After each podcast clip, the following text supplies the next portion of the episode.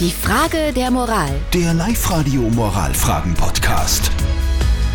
Heute Christian aus Wels, der uns gefragt hat, eine befreundete Lehrerin, die keine Mama ist und immer Erziehungstipps gibt. Die hat er in die Schranken gewiesen. War das richtig?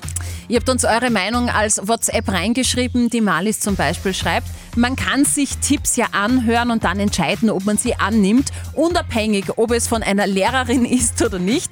Lehrer haben es allerdings gelernt, auch wenn sie selbst noch keine Kinder haben. Die Silly hat reingeschrieben, ja, manche Tipps von anderen Müttern sind ja auch nicht so schlecht gemeint. Wenn drei Mütter aneinander stehen, tauschen sie sich halt aus. Man muss ja nicht alles befolgen.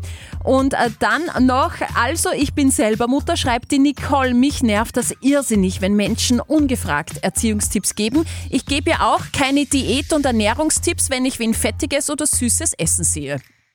Okay, letzteres Argument hat mich vollkommen überzeugt, aber wir schauen noch zu Life-Coach Konstanze Hill.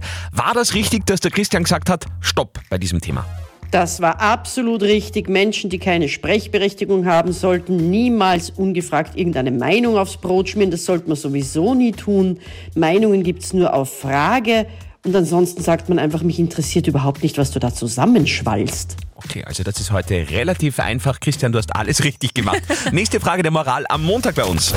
Die Frage der Moral. Der Live-Radio Moralfragen-Podcast.